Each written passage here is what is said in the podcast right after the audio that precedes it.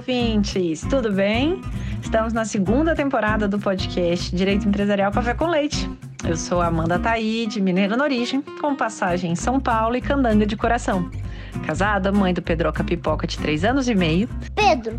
Do Luquinhas Pimpão, que está prestes a completar 2 anos. Chute. E tutora do Vira-Lata Farofo. Sou professora doutora da Universidade de Brasília, UNB, dos cursos de Direito Empresarial, Concorrência, Comércio Internacional, Defesa Comercial e Compliance. E este é um podcast voltado para os estudantes de graduação iniciantes no mundo do direito comercial, para que possam aprender ouvindo a bibliografia obrigatória e complementar do nosso curso. Ou seja, o nosso podcast não é temático, mas sim orientado pela produção acadêmica. Ou seja, eu convidarei os próprios autores ou comentaristas dos artigos acadêmicos, capítulos ou trechos de livros essenciais para a compreensão do direito empresarial no Brasil, para que os alunos da graduação em direito possam, assim, conhecer e se apaixonar pelos principais autores do direito privado no nosso país. E então, vamos comigo para a próxima xícara de café com leite? A nossa xícara de café com leite de direito empresarial de hoje vai tratar de um artigo intitulado Reflexões sobre o regime jurídico de responsabilidade dos administradores fiduciários e gestores de recursos no âmbito dos fundos de investimento, escrito em coautoria por Alexandre Costa Rangel e Marcelo Soares Lima, que foi publicado no livro O Empresário no Banco dos Réus, Responsabilidade Civil, Administrativa e Penal, na atividade empresarial, que foi coordenado por João Paulo Martinelli, Isaac Costa, Pedro Simões da Conceição. E para isso a gente vai ter a alegria de contar com a participação de um dos autores, o Alexandre Costa Rangel. Advogado, formado pela Faculdade de Direito da UERJ, ele trabalha há 19 anos com o mercado de capitais e direito societário, reunindo experiência profissional na esfera pública e também na iniciativa privada. Olha que interessante, gente. O Alexandre começou sua carreira como estagiário da CVM de 2002 a 2004 depois ele foi assessor jurídico no Conselho de Recursos do Sistema Financeiro Nacional entre 2008 e 2010. Entregou, integrou né, os quadros dos escritórios de escritórios de advocacia muito especializados em questões regulatórias relacionadas ao mercado de capitais. É autor de diversos artigos e trabalhos técnicos divulgados em publicações especializadas no Brasil. E agora, gente, depois de estagiário, ele se tornou diretor da CVM. Sim, é verdade. Desde novembro de 2020, ele é diretor e mostra uma possível ascensão na carreira também para vocês, nossos ouvintes da graduação. Alexandre, muito obrigada por ter aceitado o convite para participar do nosso podcast, por apresentar de um modo simples, curto e gostoso esse tema tão relevante quanto o da responsabilidade dos administradores de fundos de investimento. Amanda, obrigado pela apresentação, é um prazer estar aqui com você. É, bom, você já sabe, né? Eu sou um fã de carteirinha aqui dos seus podcasts, eu acho uma iniciativa fantástica, como a gente comentou é, é, um, é um privilégio dessa nova geração de, de graduandos ter é, um leque tão extenso de, é, de um formato que é, é, os, novos, os novos profissionais já têm à disposição, como os podcasts, um conteúdo diferenciado. Né? Fico aqui, na verdade, devolvendo o agradecimento pela participação, Amanda, porque, enfim, temos aqui ilustres participantes de outros episódios, né? Estava comentando sobre o último do professor Eros Grau, uh, Mariana Parklender, Ana Frazão, Paula Forgione, enfim, um time é, estrelado né, e, e, se propondo aqui a, a, a, digerir e ajudar e a despertar o interesse dos mais jovens né, que estão iniciando uma carreira no mundo jurídico para despertar de fato um interesse numa matéria fantástica que é o direito empresarial. Então, na verdade, é, é um, um, agradecimento de duas vias, Amanda, pela gentileza do convite. Estou muito animado para tomar essa xícara de café com leite. Que delícia, obrigada demais. Saber aí que temos uma audiência muitíssimo qualificada quanto a sua, só me dá mais energia para a gente continuar aqui nesse projeto. E vamos começar do começo. Eu queria entender um pouquinho de onde que surgiu a sua inquietação, Alexandre, que te levou a querer escrever esse artigo sobre esse tema, né, do regime jurídico de responsabilidade dos administradores fiduciários e de gestores é, de recursos nesse âmbito específico, né, dos fundos de investimento.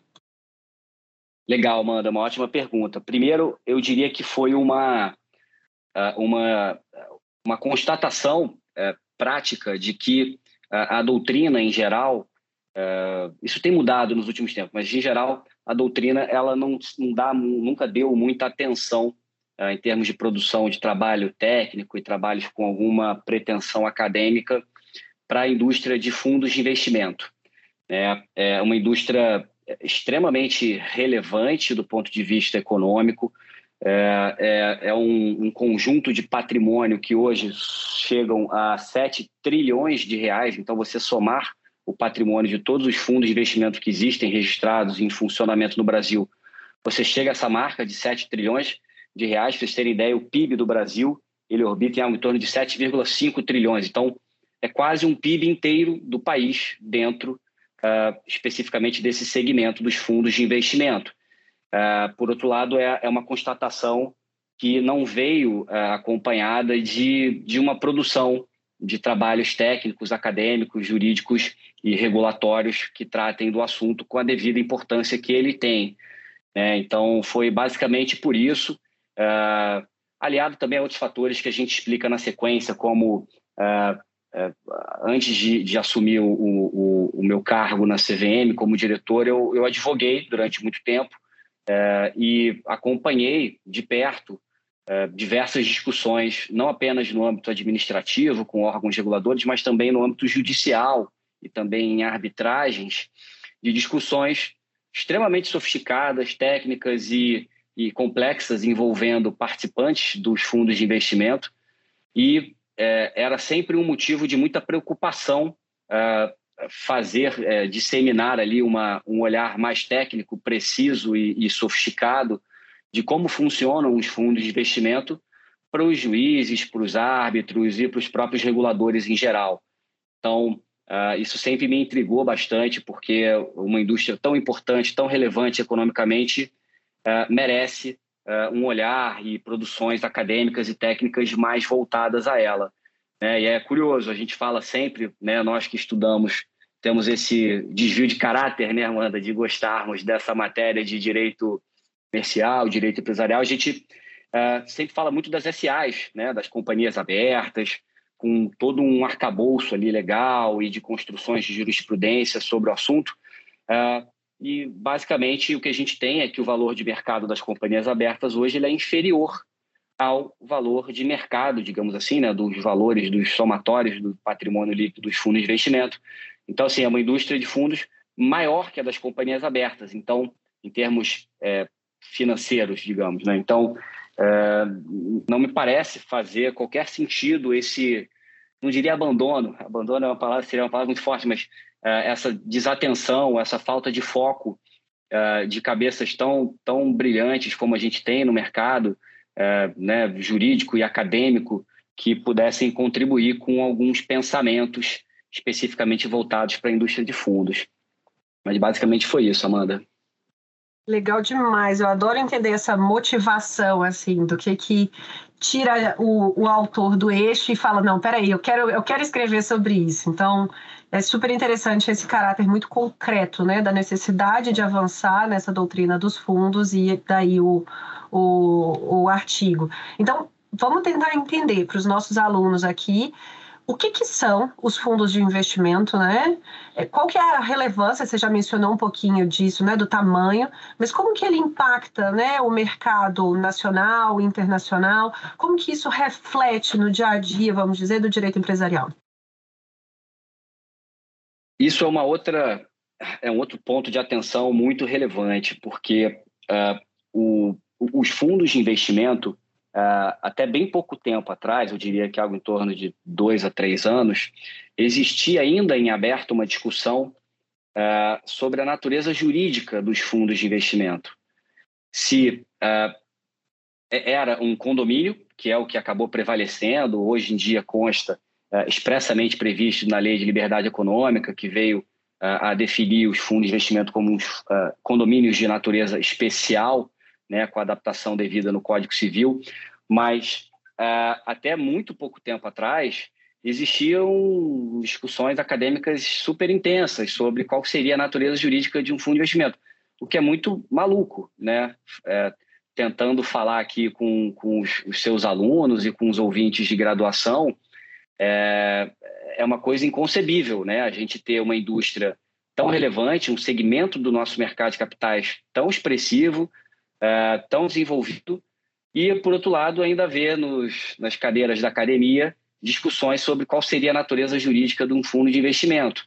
Né? Então, é, uma, uma importância para o mundo do direito empresarial muito grande a gente ter uma segurança em torno, primeiro, da, né, da, da, caixinha jurídica que a gente precisa uh, inserir os fundos de investimento para que a gente possa, com segurança, com coerência, com previsibilidade, uh, estudar todos os desdobramentos que uh, toda e qualquer atividade econômica vai apresentar, né, todos os desafios que vão precisar ser resolvidos. Se você não souber digamos, carimbar, né, ou definir a natureza jurídica daquele, daquele veículo, uh, ou dos casos especificamente aqui do nosso artigo, uh, do fundo de investimento, você fica sem elementos né, jurídicos mais sólidos para responder qualquer outra pergunta.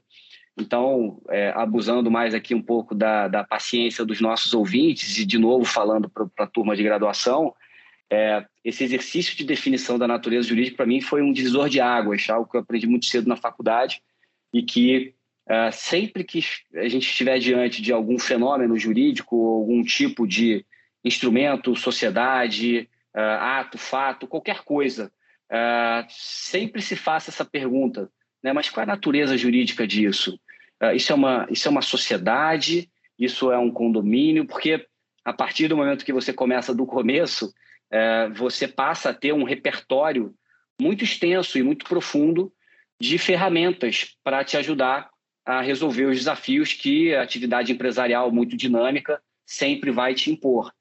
Então, seria basicamente essa a relevância que eu diria que os fundos de investimento têm uh, para para as questões jurídicas, e no meu caso especificamente aqui falando sobre a CVM, né, como órgão regulador do mercado de capitais, é, que os fundos de investimento têm, porque uh, se parar para pensar, né, ao ao pacificarmos que os fundos de investimento são condomínios, ainda que de natureza especial, uh, as regras gerais aplicáveis aos condomínios estão previstas no Código Civil.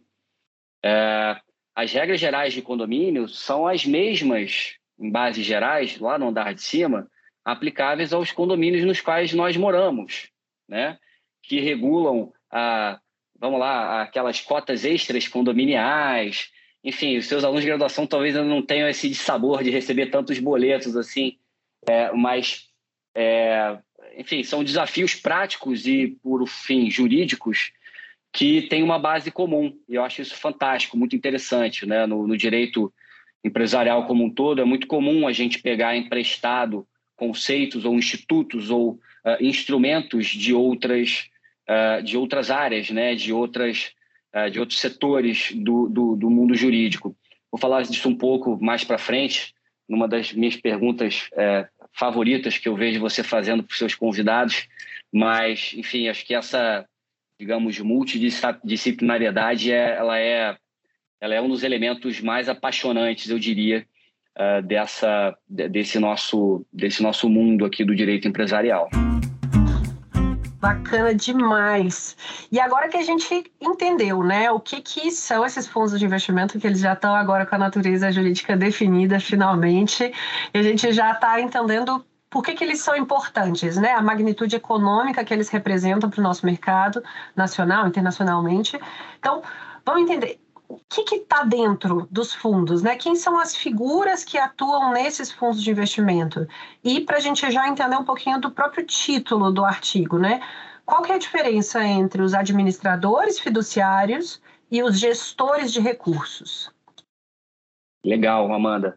É, bom, o fundo de investimento, né, é só fazendo um último gancho da, da pergunta anterior, né, então, portanto, eles eles recolhem, eles recebem recursos dos investidores, são os chamados cotistas, e o fundo de investimento, esse condomínio, ele forma uma comunhão de recursos que uh, serão investidos, serão aplicados em determinados ativos, em determinados tipos de investimento, valores mobiliários, ativos financeiros, direitos creditórios, enfim, uma variedade de uh, investimentos que podem ser feitos uh, especificamente pelo fundo de investimento. Então, a partir do momento que você, Amanda, uh, investe recursos num determinado fundo de investimento, você deixa de ser titular uh, daquela, daquela, daquele dinheiro, né, daquele caixa, daquela disponibilidade imediata que você tinha, e você passa a ser titular de cotas de emissão de um fundo de investimento. Né? Num paralelo aqui que para fins acadêmicos não é exatamente o mais preciso, mas é, para que os, os, alunos de graduação é, compreendam de forma mais precisa, é algo talvez parecido com o que a gente tem com o capital social das sociedades anônimas ou das sociedades limitadas, né, em que, no caso, você tem lá os acionistas das SAs e aqui você tem os cotistas dos fundos de investimento. É, então, eu dei esse breve passo atrás para poder entrar justamente na figura de quem é responsável por tocar o dia a dia, por uh, estruturar, por constituir, por manter em funcionamento e por investir os recursos que foram uh, destinados, foram aplicados pelos, uh, pelos, pelos investidores no patrimônio desse fundo de investimento. E são basicamente duas as figuras mais relevantes. a primeira delas é o administrador fiduciário, que basicamente tem uma função muito, muito formal e muito, eu diria, operacional de ser ali o, o participante que uh, tem a, a, propriedade fiduciária né, dos ativos que integram o patrimônio do fundo. Uh, por que, que eu digo da, da, da propriedade fiduciária? É, fundo de investimento, ele, uh, por ser um condomínio, ele não tem personalidade jurídica. E aí, Coisas de Brasil, apesar de não ter personalidade jurídica, ele tem CNPJ próprio. Mas, superada uh, essa, uh, essa questão, a gente tem aqui, basicamente, uh, uma comunhão de recursos que é, portanto, em primeiro lugar, administrada por esse administrador fiduciário, que, como eu disse, tem uma, uma posição muito formal de constituir o fundo, de se certificar de que o regulamento do fundo está sendo cumprido uh, o regulamento dos fundos, que seria uma espécie do estatuto social das SAs. O regulamento do fundo ele tem que prever uh, uma determinada política de investimento, ele tem que prever determinados critérios de elegibilidade, ou seja, ele tem que prever regras que previsíveis, portanto, com segurança jurídica e com transparência, que vão informar quais são os investimentos possíveis que aquele fundo pode fazer. Então, o administrador fiduciário ele tem essa função é, é, é, muito conhecida a função de gatekeeper, que, enfim, em português seria uma espécie de guardião. O, o administrador fiduciário ele é uma, ele tem um chapéu ali regulatório e legal de supervisor, né, de fiscalizador. Então ele tem ali regras pré-estabelecidas em regulamento e nos normativos da CVM, na própria legislação aplicável, e, portanto, o administrador fiduciário tem essa função de proteger os investidores e proteger no final do dia, o patrimônio comum de todos os investidores, ao garantir que o que quer que esteja escrito no regulamento, nas normas e na legislação seja é, cumprido. Então, é uma função.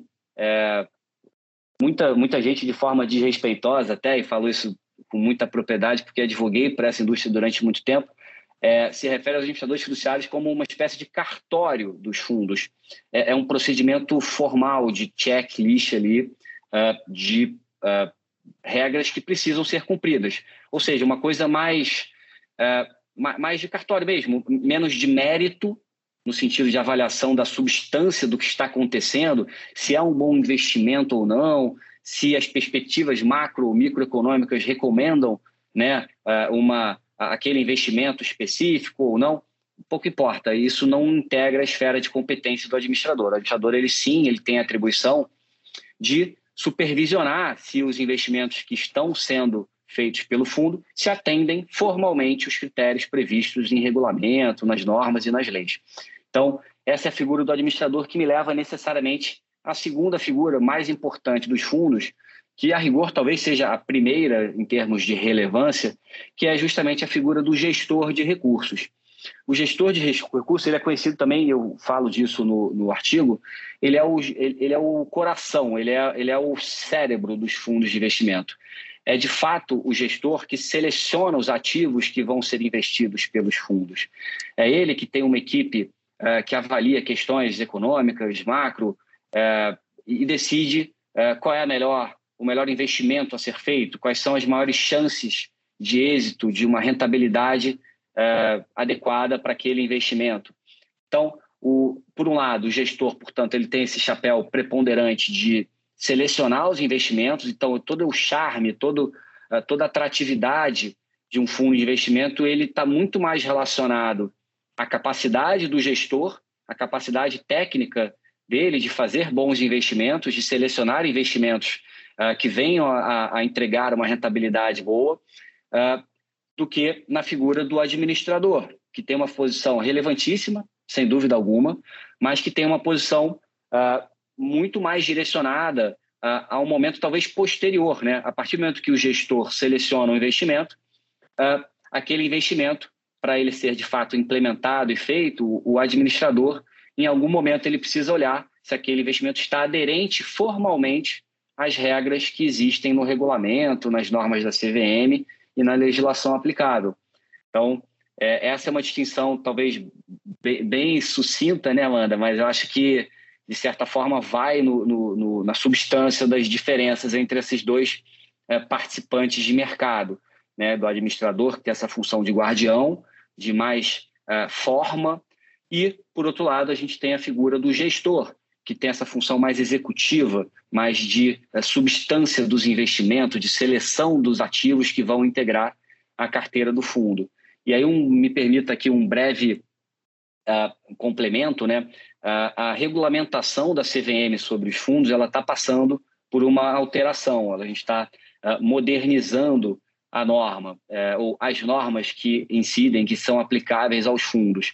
Porque uh, um dos grandes motivos, e evidentemente não conseguirei aqui uh, explicar sobre todos eles, mas um dos motivos, talvez dos mais relevantes, seja uma opção regulatória que existe hoje, que é, é em vigor, uh, que se encontrou completamente descolada do que na prática acontece no mercado. A regulamentação que existe hoje, Amanda, para você ter uma ideia, ela diz que é o administrador que contrata o gestor. ou, em outras palavras, o administrador, se quiser, ele pode contratar outros prestadores de serviço para atuarem no fundo de investimento administrado por ele, dando a entender nas entrelinhas que o administrador fiduciário seria ali o corpo, a alma, os braços, as pernas do fundo de investimento.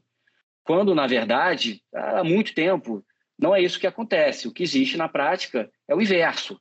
É o gestor uh, que tem justamente, como eu disse, esse coração, né, essa, uh, uh, esse, esse apelo né, de de elevada técnica, de elevado conhecimento sobre o mercado de capitais, sobre os melhores investimentos que podem ser feitos, são os gestores que, na hora em que eles pensam em montar, em estruturar, em constituir um fundo de investimento, eles fazem uh, cotações com diversos administradores fiduciários que vão mandar as suas respectivas propostas para uh, que o gestor, uh, que é muito mais, digamos, dono do produto chamado fundo de investimento do que o administrador.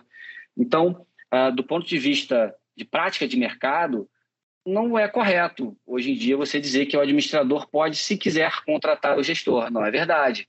O que acontece na prática, isso acaba é, é, tendo reflexos também jurídicos, né? porque volta e meia a gente esbarra com decisões judiciais, é, dizendo que o administrador contratou o gestor porque quis, como se pudesse eventualmente montar ele próprio.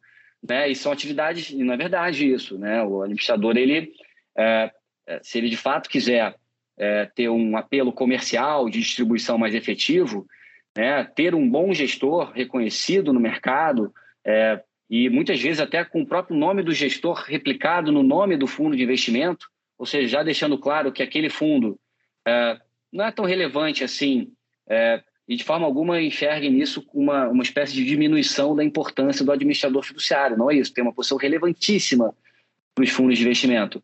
Mas é fato que na hora de você selecionar aonde você, Amanda, vai investir os seus recursos, uh, talvez não faça tanta diferença assim a figura do administrador fiduciário. Evidente, tem que ser uma pessoa com respeito no mercado, que cumpra as regras, que atue em conformidade, que seja tenha todas as habilitações necessárias para isso, sem dúvida alguma. Agora, de fato, aquela sua expectativa de que aquilo vai render mais ou menos, passa muito mais por uma avaliação de quem é o responsável pela seleção dos ativos que vão ser comprados, que vão ser investidos pelos fundos. Então, basicamente, uma das razões que a gente tem uh, discutido com o mercado nessa, a gente está chamando do novo arcabouço regulatório dos fundos de investimento?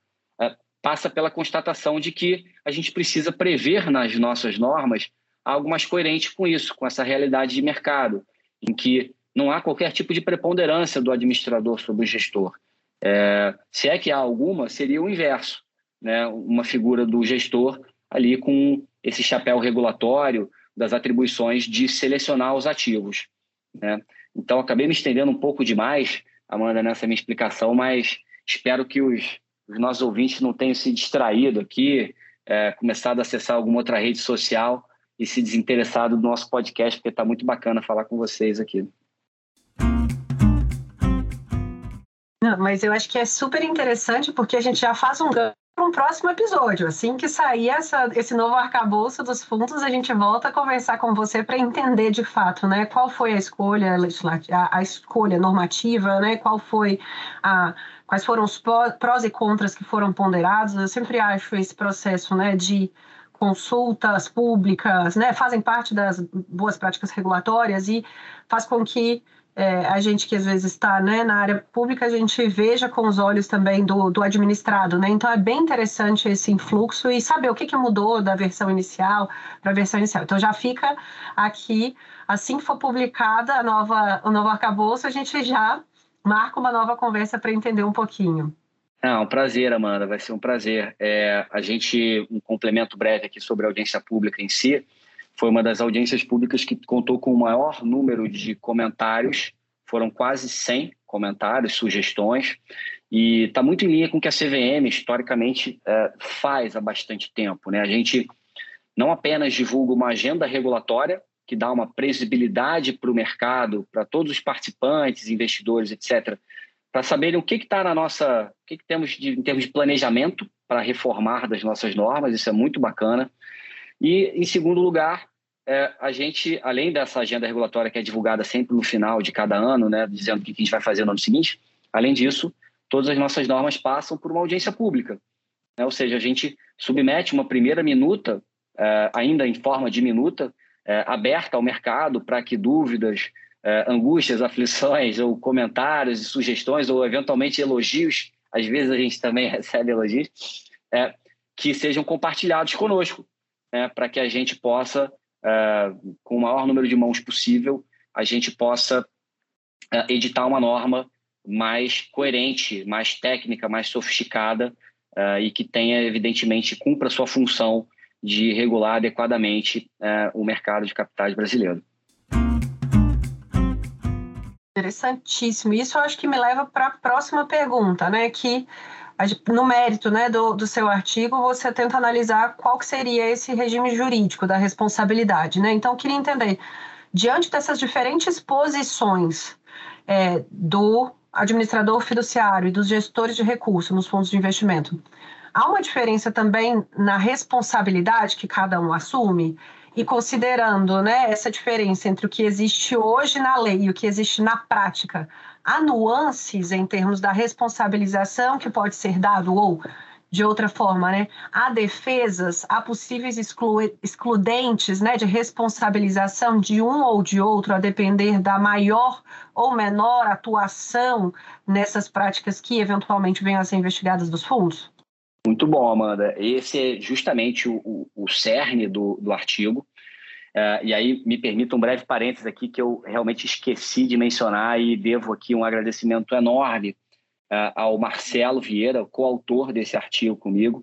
Ele trabalhou no meu escritório enquanto eu advogava uh, e, enfim, um profissional destacada relevância, muito jovem e que muito cedo compreendeu os conceitos aqui do mercado de capitais com, com muita propriedade. Então, registro ainda que tardiamente os meus votos aqui de sinceros agradecimentos ao Marcelo pela super ajuda nessa coautoria do artigo. Mas, é, voltando para justamente o cerne desse artigo, é, me causava também uma inquietação, né, fazendo um link com a sua primeira pergunta, mas é, me causava uma inquietação ver a forma como as responsabilizações, tanto dos administradores fiduciários quanto dos gestores, era proposta em acusações uh, feitas tanto no ambiente judicial, em arbitragens e até mesmo no ambiente administrativo, em processos sancionadores que a CVM instaura para investigar eventuais irregularidades. Né? Eu, vi, eu via com muita preocupação, primeiro, uma confusão entre uh, as atribuições de cada um deles, né? É, como eu expliquei na, na resposta anterior, né? o, uh, o, o, administrador fiduciário ele tem essa posição mais distante da seleção dos investimentos em si. A função dele é mais formal, né? em que pese ser uma posição, sem dúvida alguma, de fiscalizador, né? de supervisor dos trabalhos dos demais prestadores de serviços, é, é preciso se dê a medida adequada é, de qual que é uma extensão legítima, juridicamente aceitável, é, de até onde deve ir essa obrigação, esse dever, essa atribuição do administrador fiduciário de, em bases realistas, é, efetivamente fiscalizar o desenvolvimento do trabalho dos demais prestadores de serviços do fundo.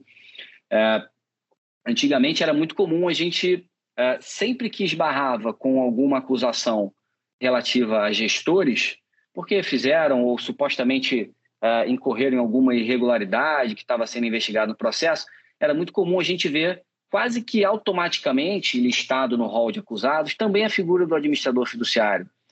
Uh, quase como se fosse formalizada uma premissa equivocada, muito errada, a meu ver, de que se algo de errado aconteceu por parte de algum prestador de serviço, logo, quem quer que estivesse imbuído da atribuição de fiscalizar esse prestador de serviço que cometeu a irregularidade, logo, esse agente fiscalizador, esse guardião, também terá falhado.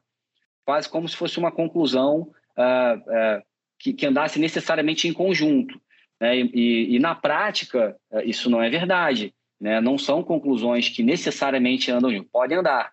Né? Evidentemente, se o administrador fiduciário não apresentar concretamente nenhum tipo de controle, de políticas ali, de checagens razoáveis, né? Uh, se ele não estiver atento a eventuais, a gente chama de red flags, de sinais de alerta, alguma coisa esquisita pode estar acontecendo, uh, se, enfim, o administrador fiduciário de fato não, mostrar que ele fez realmente nada, né? que, uh, por exemplo, foi investido um ativo que não atendia expressamente um critério de elegibilidade, estabelecido no regulamento do fundo, por exemplo, um descumprimento direto de uma obrigação do administrador fiduciário, é claro que nessa circunstância ele terá falhado dentro das atribuições que o administrador fiduciário tem. É, agora, em muitas, é, em muitas hipóteses, em muitos casos, até mesmo concretos, você se depara com uma situação em que alguma irregularidade de fato é cometida, ou uh, algum desvio de fato acontece, e Todos os outros mecanismos do fundo, especificamente falando dessa obrigação de supervisão do administrador fiduciário, funcionaram adequadamente. Né? Muitas vezes deram origem a comunicados que dispararam ali para as autoridades competentes né, é, uma potencial irregularidade, ou eventualmente até mesmo acompanhado de uma renúncia do administrador fiduciário ao fundo. O administrador fiduciário eventualmente constatou ali alguma coisa com a qual ele não concordou e que os procedimentos e filtros de controle dele identificaram antes, durante ou depois da irregularidade em si, acho que não importa tanto. E esse administrador fiduciário falava, cara, nessas bases, com esse prestador de serviço, eu não topo trabalhar. É, então, é muito comum esse tipo de, de remédio. Então, ou seja, não é sempre que alguma irregularidade que aconteça no plano executivo, digamos assim, do fundo, é, necessariamente conduz à responsabilização do administrador fiduciário. É, então, é, abusando um pouco do juridiquês aqui, de novo, tentando superar um pouco o meu medo aqui de não perder a atenção dos seus alunos, tá, Amanda? Mas é, é uma obrigação de meio desses prestadores de serviço, jamais uma obrigação de resultado.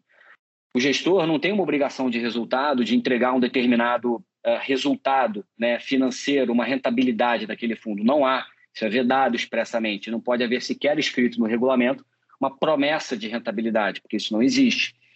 Por outro lado, na figura do administrador fiduciário. Ele não tem a obrigação de resultado de se assegurar efetivamente que jamais qualquer irregularidade será cometida no âmbito daquele fundo. Seria impossível.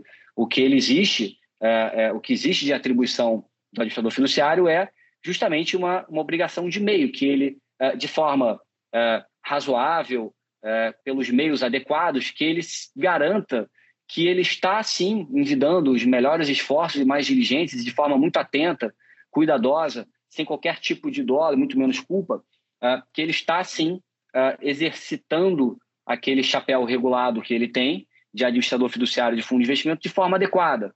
diligência, com lealdade, com transparência.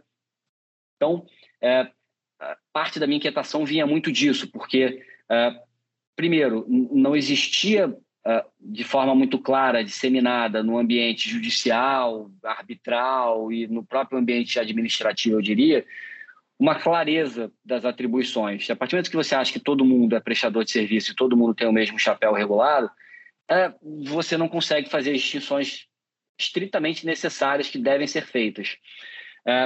E se, pô, vi casos concretos em que administrador fiduciário é, de um FIP, que continha no próprio regulamento desse FIP, é um fundo de investimento em participações, que basicamente é muito usado na indústria de, de private equity, de investimentos em, em novas companhias-alvo, né? É, um, aliás, um segmento super aquecido no, nos tempos atuais. É, e o administrador fiduciário ele foi arrolado no polo passivo de uma ação judicial em que é, o, um investidor específico questionava é, a regularidade do investimento que foi feito. E aí você vê o regulamento do fundo, desse fundo especificamente, aquele fundo só podia, ele foi estruturado para investir naquela companhia especificamente. Então, assim, o administrador não. É, se, se, houvesse algum outro tipo de investimento em qualquer outro lugar, aí sim ele teria que ser responsabilizado. Mas, assim, é, e nesse caso específico, nesse caso concreto, o, o, o administrador fiduciário continuou no, no, no rol ali do, do polo passivo dessa ação judicial por muito tempo, até que eventualmente se é, se entendeu ali que, caramba, o, o administrador fiduciário ele, ele cumpriu a função dele. É, se alguma irregularidade aconteceu, isso deve estar em alguma outra camada aqui dos núcleos de responsabilidade que existem no fundo. É, agora, especificamente esse participante de mercado, ele cumpriu aquilo que dizia expressamente o regulamento, aliás.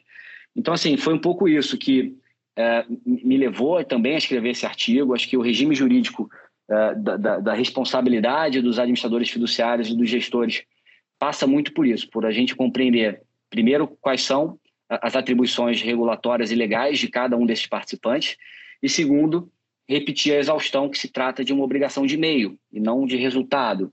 É, ou seja, contanto que eles apresentem elementos de prova sólidos, concretos, uma política robusta de compliance, é, uma estrutura de pessoas e também é, financeira, de recursos tecnológicos e de investimentos minimamente adequado com a, a, atribuição, com a posição que ele se propõe a exercer no mercado, é, é essa é a régua adequada para se avaliar se as obrigações de meio desses prestadores de serviço estará atingida ou não. Então, basicamente é isso, Amanda. E aí, nesse ponto é interessante, eu fiquei aqui pensando, né? É, qual, como que funciona essa base, especialmente diante dessa fixação da natureza jurídica como condomínio, né, em lei e a solução dessa questão. É, como que se dá a fundamentação da base legal, ou como que se dava e como que hoje se dá, a base da responsabilização, porque a gente vê, né, na, na maioria des, dos casos que são mais paradigmáticos, a utilização da 6404, a lei das SAs, como a responsabilização dos administradores, dos controladores e os seus artigos muito bem delineados. Como que se dá isso? Vai pelo Código Civil? Tem aplicação, interpretação com base na lei das SAs? O que, que acontece? É um ótimo ponto, Amanda. A rigor, eh, não são todos os fundos que têm uma lei própria Tá? A gente tem, por exemplo, uma lei que regula os fundos de investimento imobiliários. Então, uh, diversas uh, uh, né, embasamentos legais, eles, eles partem dessa, dessa legislação específica, mas o grande diploma aqui aplicável, voltando àquela minha primeira ponderação sobre a importância da natureza jurídica, né, da gente investigar com a natureza jurídica, vem justamente do Código Civil né, a partir do momento que você define a, a, natureza jurídica do fundo como um condomínio, você passa a ter, portanto, prestadores de serviços é, do fundo de investimento. Então, é, é, é, com essa lente, é com, esse, é, é com essa forma de, de análise que a gente consegue é, se aprofundar né, nas hipóteses de responsabilização desses prestadores de serviços do condomínio. Portanto, aquele tripé né, da ação dolosa ou culposa, do dano específico e do nexo de causalidade que una o dano causado com a ação ou omissão dolosa ou culposa do agente. Então, assim, é, é, essa, essa é a base para é, responsabilizações no ambiente é, no, no, na esfera civil, eu diria. Na esfera administrativa e regulatória, que é o que a gente faz na CVM, é, é um pouco distinto. Né? A gente não tem aqui esse tripé, o dano, por exemplo, para fins de análise se, os nossos, é, se as nossas regulamentações foram cumpridas ou não, se elas foram descumpridas ou não, ela é, não depende necessariamente da existência de um dano. Né? O que a gente tem em termos de regulação prudencial e regulação de conduta são normas que estabelecem determinados padrões. Então, é claro que se eventualmente uh, alguma ação dolosa ou culposa não tiver gerado um dano uh, específico, talvez isso seja uma informação bem relevante para fins de dosimetria da pena, mas que para fins especificamente da caracterização daquela imputação que venha a ser realizada numa acusação, uh, não importa tanto se houve de fato um dano ou não. O que existe é uma análise mais técnica, regulatória, se houve de fato uh, o descumprimento de alguma norma aplicável àquele participante de mercado. Então, e a gente tem uma terceira esfera também, aliás, interessante sua pergunta, porque eu falo um pouquinho disso no artigo também, que é uma esfera de implicações criminais também. Né? Dependendo da gravidade do que se constate ali em termos de regularidade, uh, podem sim ter implicações criminais. Então, uh, são essas esses três ângulos que são sempre muito interessantes da gente observar e que nem sempre usam embasamentos, uh, uh, os mesmos embasamentos, ou nem sempre usam uh, bases legais parecidas. Né? A esfera civil, que basicamente busca a reparação propriamente dita dos danos, né, do ponto de vista pecuniário, nas relações entre agentes privados, em segundo lugar, a gente tem a esfera administrativa, que é o que é gerenciado, é, enfim, né, executado pela própria CVM, como autarquia responsável pela regulação desse mercado. E, por fim, a esfera criminal, né, se de fato o que aconteceu foi grave o suficiente para disparar é, algum dos artigos do Código Penal, que graças a Deus eu não conheço com muita propriedade, mas é, é, é lá que, enfim, na, na esfera criminal, que os desdobramentos vão, vão se vão se materializar, né? deixando claro que são esferas independentes. Né? Então, é, eventualmente, uma decisão condenatória numa esfera não necessariamente pressupõe ou obriga uma decisão condenatória em outra. São normativos diferentes, são imputações via de regra diferente. Interessantíssimo, porque com isso a gente fecha bem o entendimento. A gente sabe agora quem são os, o que é o fundo, quem é que está dentro, a diferença entre os administradores judiciários e os gestores, qual que é a função de cada um, a forma de responsabilização e também quais são todos os espectros né, de possível responsabilização. Acho que deu para a gente entender muito bem a posição do que artigo. Bom, que bom, fico feliz. Demais. E agora, para caminhar para o final, eu queria entender, Alexandre, é, a sua recomendação para os alunos que eventualmente tenham interesse em trabalhar, em estudar com direito empresarial, com o mercado de capitais, considerando toda essa sua trajetória, né? Como a gente mencionou no início, desde estagiário da CVM a hoje diretor da CVM, tendo passado pelo conselhinho, por, é, por escritórios de advocacia, é, que, que você sugere aí que, é, de, de boas práticas aí para os alunos?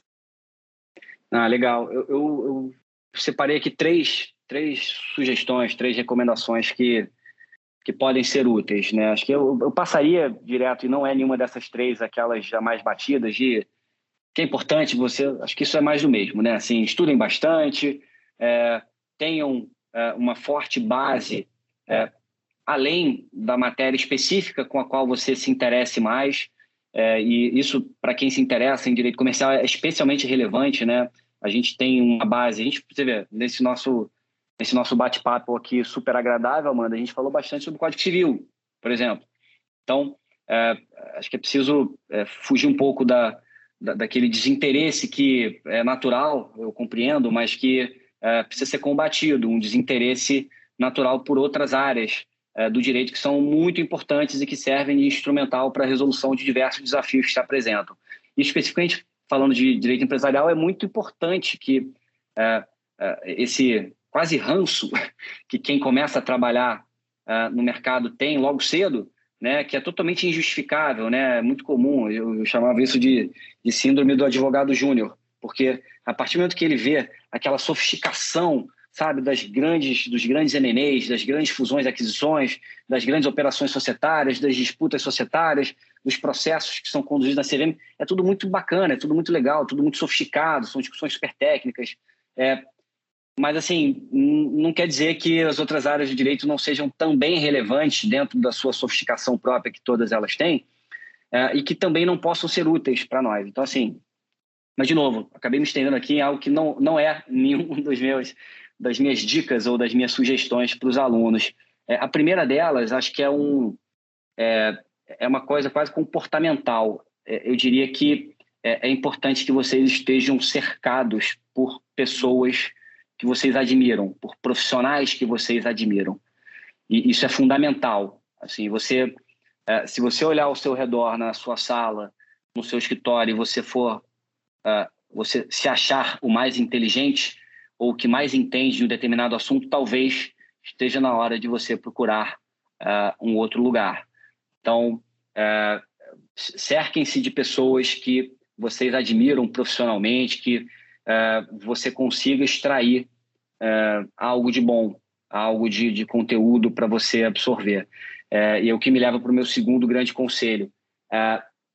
grande parte do que eu aprendi eu diria que a parte preponderante de tudo que eu aprendi em termos de não só de, de conteúdo técnico propriamente jurídico, mas também de postura, uh, que é algo que não se ensina, né, Amanda? Assim, nas faculdades, evidente, mas uh, uh, o pessoal chama hoje de soft skill, né? Isso, ou seja, são habilidades que não são exatamente o núcleo duro do que se ensina nas faculdades de direito, que não se ensina a rigor em lugar nenhum, mas que se você estiver muito atento a, a, detalhes, a pessoas, a forma como a dinâmica do seu ambiente de trabalho ou o seu ambiente na faculdade se estabelece, se você estiver atento a isso, você vai entender é, coisas bacanas para você replicar.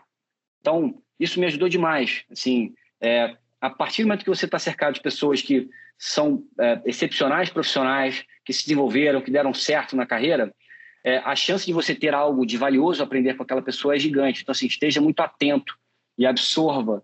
É, claro, o que você achar que deva ser absorvido. Né?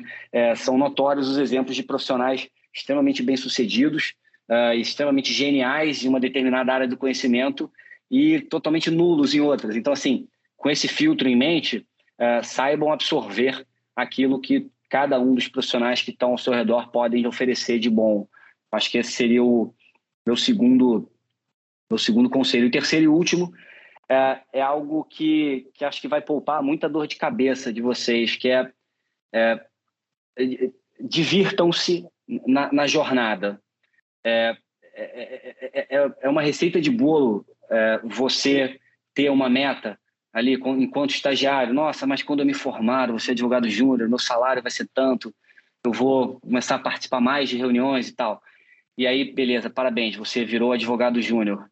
E aí, imediatamente após essa conquista, você já está mirando no outro degrau. Então, assim, você tem aquela insatisfação constante que é palco para diversos tipos de problemas que você vai ter e, eventualmente, até de desmotivação no longo prazo, né? Então, é, e aí você, como advogado júnior, você, poxa, mas o advogado pleno aqui do escritório, nossa, ele acabou de trocar de carro, ele viajou para não sei aonde, ele tem, ele mora num lugar diferente do meu, e aí você fica com aquela missão de ser advogado pleno. E parabéns, um belo dia você será advogado pleno. E aí você vai estar sempre nesse grau constante de insatisfação, que é muito ruim. Então, assim, é, é evidente que você tem que se motivar, você tem que estar é, querendo avançar constantemente na carreira, mas faça isso em complemento e ao mesmo tempo em que você se diverte na jornada, não pule etapas. Né? A carreira jurídica é uma, é uma maratona, isso é uma, um discurso já batido, não é uma corrida de 100 metros. Eu sei que isso para a nova geração, que talvez tenha um grau de imediatismo maior, é algo um pouco difícil, mas, assim, não existe é, CEO part-time, né? Não existe sócio de escritório de advocacia é, que não tenha percorrido um longo caminho no, com altos e baixos, né? Não é um caminho linear. Você vai para um lado, vai para o outro, às vezes vai para trás. Isso acontece bastante respira fundo, aprendam algo com esse passo para trás, esse passo para o lado, e avancem, avancem curtindo, aproveitando tudo que cada uma das etapas tem, né, para que não, você não se sinta é, com lacunas na sua formação profissional. Né? Esse é o ponto. Extraiam de cada uma das etapas o máximo que vocês conseguirem. Do contrário, lá na frente, quando você for sócio no escritório, quando você estiver numa posição destacada, se tiver aprovado no seu concurso público que você estiver querendo passar, é, e você vai lembrar que naquela época, como estagiário, você perdeu tempo uh, imaginando como é que seria a sua vida naquela posição que, parabéns, você conseguiu agora, mas que você deixou de prestar atenção num conceito relevantíssimo de direito constitucional, direito administrativo, direito comercial, que o seu professor estava lá à sua disposição para te dar e você estava ali, uh, enfim, pensando em outra coisa. Mas, enfim, Amanda, espero não ter me alongado muito. É, Foi legal mas... demais. E me lembrou de uma, de uma passagem. Tem um livro da da Sheryl Sandberg, que ela é uma diretora do, do Google, do Facebook, do Facebook, eu acho. E ela, no livro Plano B, se eu não me engano, que chama o livro, ela fala que a nossa trajetória nunca é linear profissionalmente. Ela fala que se você enxerga a sua trajetória profissional como uma escada, sempre tem alguém na sua frente, no degrau de cima. E que para você subir, você sempre vai estar com a bunda da pessoa, essa é palavra que ela usa, né? Na sua cara. E que para você subir, a outra pessoa tem que sair. E que ela prefere enxergar a trajetória profissional como. Eu tenho filho pequeno, a gente vai muito a parquinho, como aquele, aquele que é, é a tradução do livro dela chama trepa-trepa, que é só aqueles vários quadradinhos que a gente tem, que mostram quase que com um castelinho. Fantástico e que você vai ter que, por vezes, fazer movimentos laterais, por vezes você vai ter que descer para depois alcançar novas trajetórias. Então, é, essa, a sua fala me, me lembrou muito esse trecho do livro, que eu acho que reflete muito das nossas trajetórias. Algumas escolhas ou não escolhas, né, ou, ou imposições da vida nos levam a fazer esses movimentos, mas sempre tentando encontrar, né, esse, esse melhor caminho para alcançar as ambições e se divertindo, né, no meio do caminho, como se a gente estivesse também no parquinho. E agora, para a gente ir para essa última pergunta, então, específica da segunda temporada, é, eu queria ver quem que você gostaria de ouvir aqui. Qual livro, qual artigo, qual professor, qual colega de trabalho, quem que você gostaria de... Ele falou, não, esse episódio foi divulgado, quero ouvir.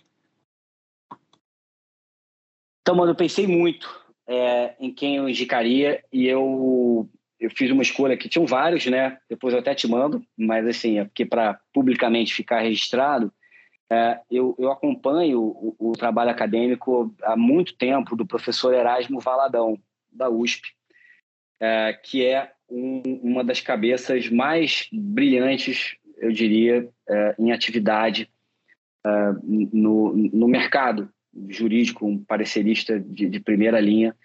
É, e ele tem um, ele tem diversos temas que ele domina como ninguém. Né? E é, me inspiro muito nele porque ele, é, além de, do brilhantismo especificamente tratando de direito comercial, ele, é, ele toca piano e ele foi aprender alemão depois de adulto. Né? Vou falar depois de velho, senão vai ficar chateado comigo que ele não é, não é velho ainda. Mas é, e são duas áreas de interesse complementares que eu também tenho esse desvio de caráter aqui de, de maior interesse. Meus filhos estudam em colégio alemão e estou, depois de, depois de adulto aqui, me desdobrando para aprender um pouco é, de, dessas duas novas áreas de conhecimento. Mas um dos temas que o professor Erasmo domina e escreve com muita propriedade é justamente o tema de conflito de interesses em sociedades anônimas, que é um verdadeiro fla-flu né? tem as famosas teses do conflito material, do conflito formal, há uma oscilação em termos de jurisprudência na CVM sobre qual é o entendimento uh, que, deve, que deve prevalecer.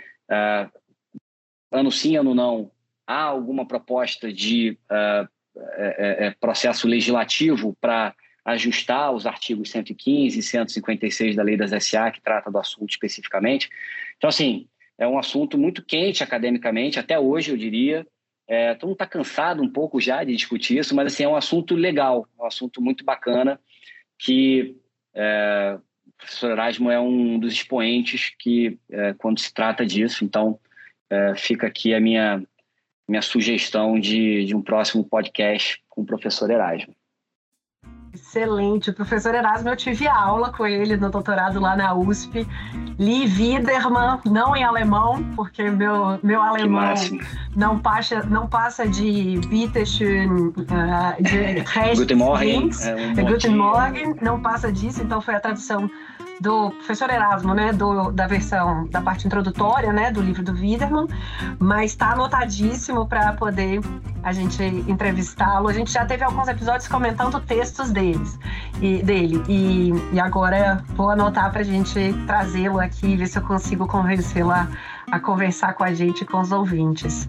Então, com isso, eu acho que a gente conclui. Alexandre, eu te agradeço muito por participar aqui da segunda temporada, pela, pela sua clareza, pela sua abertura para conversar, apresentar para a gente, por ser um ouvinte também assíduo do, do episódio, do podcast. E por hoje é só, então. A gente tomou uma xícara de café com leite muito gostosa, aprendendo sobre fundos de investimento. Muito obrigada e eu espero até a próxima, seja com a publicação da nova normativa da CVM, seja com outros artigos de sua autoria. Amanda, muito obrigado. Sou eu que tenho que agradecer pela gentileza. É, volto a falar o, esse, esse formato dos podcasts, acho fantástico. É, não só para a nova geração, como você vê, é, meio jurídico, é, está acompanhando, todo mundo está ouvindo. Então, parabéns pela iniciativa. É, continue com essa, com essa paixão é, acadêmica de disseminar o, o, bom conhecimento, né? Em tempos de rede social, de Twitter, de, de pílulas de informação ali, muitas vezes de origem duvidosa. É, é um prazer e precisa ser estimulado esse tipo de canal com informação boa, precisa, agradável, num formato adequado, que a nova geração goste de consumir, né? E, e que a gente consiga, enfim, disseminar as boas palavras. E é isso, Amanda. Muito obrigado novamente pelo convite. Conte sempre comigo. Obrigada, até a próxima. Tchau, tchau.